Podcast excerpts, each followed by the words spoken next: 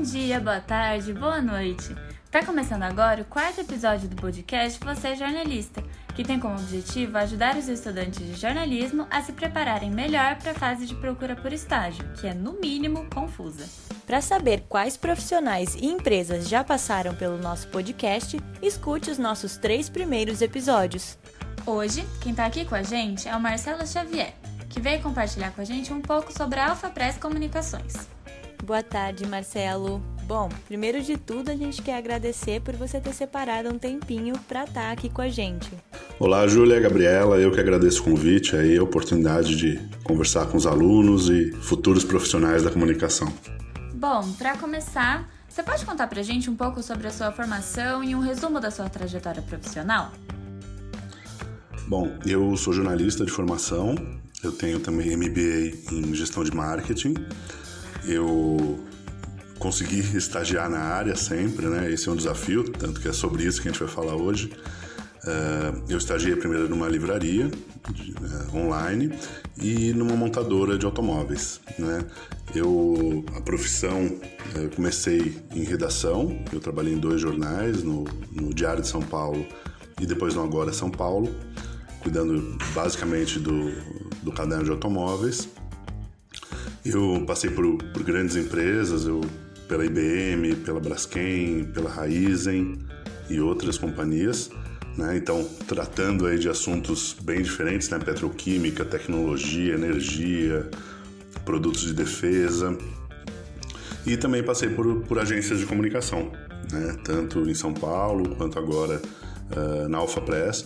E eu acho que isso é muito bacana na nossa área, né? Você conseguir transitar por, por vários segmentos e tratar de assuntos diferentes, né? Isso para mim sempre me agradou muito e foi algo que sempre me, me atraiu na comunicação. E antes de seguir para a pergunta sobre as vagas, fala um pouco sobre a Alpha Press, com que vocês trabalham? A Alpha Press ela foi fundada há 22 anos pelo Cid Luiz de Oliveira Pinto e pela Cecília Strang uh, já com uma comunicação, uma proposta de comunicação bem abrangente, né? não só assessoria de imprensa. Uh, e durante esses 22 anos foi evoluindo, avançando nesse sentido, né? Sempre buscando essa comunicação 360, completa. Então, tanto a assessoria de imprensa, que segue sendo o carro forte, mas mais do que nunca o digital, a comunicação interna, RP, vem ganhando corpo e fazendo parte desse pacote, né? Dessa forma você consegue entregar uma comunicação mais ampla e mais efetiva e assertiva para o cliente, né? Uh, apesar de ser muito forte com clientes do, do setor de agro, a agência também tem clientes de varejo, indústria, enfim, diversos segmentos uh, que veio conquistando conhecimento e expertise ao longo desses 22 anos. Ai, é muito legal, né? E Marcelo, o que, que um estagiário de comunicação da Alfa faz? Olha, na Alfa Press, o, o, estagiário ele, ele é bem envolvido no trabalho, né? A gente tem o compromisso de uh, contribuir para que ele consiga aplicar o aprendizado dele na faculdade, que ele aplique na prática no, na agência, né? Claro, isso sempre com muito acompanhamento, uh, orientação, que é importante, né? É alguém que está se, se formando, ganhando conhecimento. Então a gente tenta sempre envolver bastante, uh, dar liberdade para dar ideias, para contribuir com as, com as ações, com os planos. Né? E a gente sempre junto, o objetivo nosso é sempre contribuir com o crescimento né, desse estagiário. Seja ele alguém que vai ser efetivado depois ou não, mas uh, nosso trabalho, nosso objetivo é sempre que ele termine o período de estágio uh, tendo se desenvolvido, tendo aprendido e tendo conseguido colocar em prática tudo que ele aprendeu na teoria. E Marcelo, como funciona o processo de admissão dos estagiários? E para que nossos ouvintes possam ficar atentos, por onde vocês anunciam as vagas?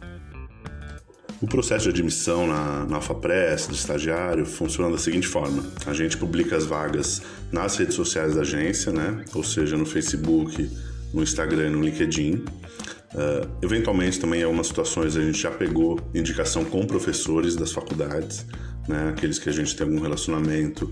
A gente pede indicação de, de alunos que tenham mais o perfil que a gente está buscando. Né? Uh, aí a gente marca uma conversa. Atualmente, por conta da pandemia, elas têm sido de forma virtual, né? Uh, e entende para conhecer melhor o candidato, o perfil dele, o conhecimento, né, o preparo, para ver se está em linha com o que a gente está buscando para atuar na Alpha Press. Certo, entendi.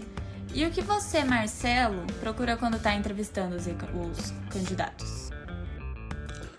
Olha, basicamente o que a gente procura quando entrevista um candidato a estágio são algumas características uh, que a gente busca em qualquer profissional, inclusive, né? E, e por exemplo, a motivação dele, a, claro, o conhecimento, no caso do estagiário, é um pouco mais limitado, né? Então ele não tem a experiência profissional, mas ele tem um conhecimento teórico que ele aprende na faculdade.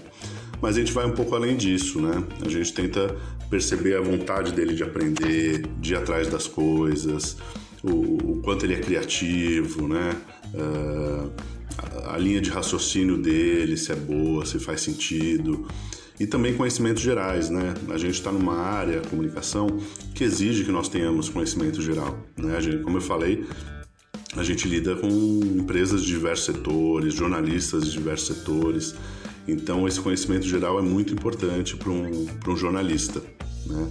E isso que a gente busca nas conversas, né? Claro, e perceber a postura da pessoa, uh, o quanto ela se envolve, né? E, e, principalmente a motivação. Acho que é importante demonstrar essa motivação, esse interesse e o conhecimento uh, da agência, do, do, trabalho em si, né? Dos clientes, fazer aquela liçãozinha de casa, né? Isso é, é bem importante. Bom, depois de falarmos dos pontos positivos de um candidato, conta pra gente quais atitudes fazem com que um candidato diminua as suas chances. Olha, eu não acredito que tenha uma atitude que seja eliminatória, né? É a soma de algumas atitudes que levam a essa situação. Então, por exemplo, quando o candidato demonstra uma falta de criatividade, ou um desânimo ali na entrevista, né? Parece que ele está por obrigação, que ele não está animado, uh, ou que ele não desenvolve bem as ideias, não tem um raciocínio lógico, né? Não tem. É importante ter opinião também, né? Uh, então acho que a soma de algumas atitudes nessa linha acabam impactando negativamente, né? Mas eu acho que é principalmente é, é esse desânimo, né? A falta de, de uma motivação, de mostrar interesse, mostrar que está afim. Isso, isso pesa bastante. Bom, e para finalizar, você tem alguma dica para deixar para os seus futuros colegas de profissão? Olha, boa pergunta. Uh, eu daria, acho que, duas dicas essenciais que eu gostaria que tivessem me dado uh, no início da minha carreira. Primeiro, uh, que o aluno encare o início da carreira dele no primeiro dia de aula. A carreira dele não começa quando ele se forma, né? Começa no primeiro dia de aula. É ali que ele vai começar a ter relacionamento com os professores. Como eu comentei antes, a gente já pediu, é, relativamente normal, indicação de, é, de aluno para o professor e ele, claro, vai indicar quem se destaca mais. É, é um, o início das aulas, desde o primeiro dia, é quando ele começa então esse networking com os colegas também.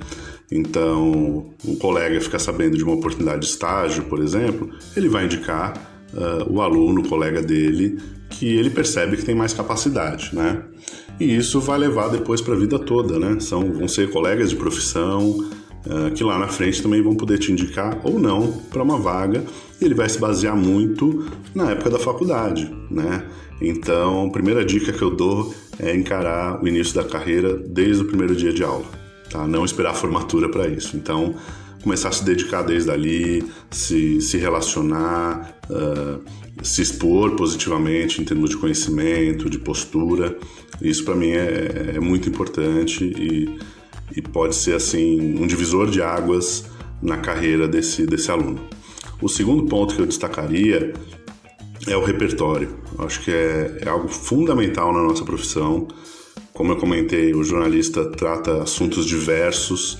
Num mesmo dia você fala de, eh, de economia, de esportes, de artes. Então é importante ter repertório. Né? E que, o que eu quero dizer com repertório? Uh, você não precisa gostar de arquitetura, mas você tem que saber quem foi Oscar Niemeyer. Você pode gostar da Anitta, mas você tem que saber quem foi Beethoven. Né? Você pode não gostar de pintura, mas você tem que saber quem foi o Picasso. Você pode não gostar de, de política, mas você tem que saber o cenário político no Brasil e no mundo. Né? Uh, você pode também não gostar, não ter interesse por economia, mas tem que saber como funciona a bolsa de valores, você tem que saber qual, qual a lógica da economia, uh, enfim, você tem que ter esse repertório. E por que, que eu falo isso? Porque às vezes você está em reuniões com, com diretores, com, com, presidentes de empresa, e, e ele te pergunta alguma coisa sobre economia, e você não vai ter tempo de ir atrás naquela hora. Então você já tem que ter esse repertório. E isso você tem que desenvolver. Só a própria pessoa consegue criar isso, ir atrás. E eu reforço, ter repertório não quer dizer você só conhecer aquilo que você gosta. Você pode gostar de algumas coisas, mas você conhecer outras. Né? Isso é fundamental, isso que vai fazer diferença. É, é, nessas horas que você ganha credibilidade, que você dá um reforço positivo na sua imagem enquanto profissional. Então, as duas dicas que eu dou são essas encarar o início da carreira desde o primeiro dia de aula e desenvolver esse repertório. É fundamental. E assim nós vamos terminando mais um episódio do Você Jornalista. Mais uma vez, Marcelo, a gente agradece muito pela sua disponibilidade. Sim, a conversa fluiu bem. Eu acredito que a gente conseguiu trazer informações bem relevantes e dicas bem legais, né? Júlia, Gabriela, eu que agradeço a oportunidade, eu espero ter contribuído com vocês com informações relevantes para os alunos aí, profissionais do futuro, é, futuros colegas nossos, né, que eu espero que, que tragam muitas coisas boas para o jornalismo, para a comunicação. É uma área muito importante no dia a dia da população. E eu espero ter contribuído aí para trazer algumas informações importantes e relevantes para o desenvolvimento aí do, dos, dos alunos, futuros estagiários e futuros profissionais. Obrigado. E esse foi o quarto episódio do podcast Você Jornalista. Esperamos que tenham gostado. Até uma próxima. A gente lembra que esse podcast é produzido por alunas do sexto semestre do curso de jornalismo da PUC Campinas. Até a próxima!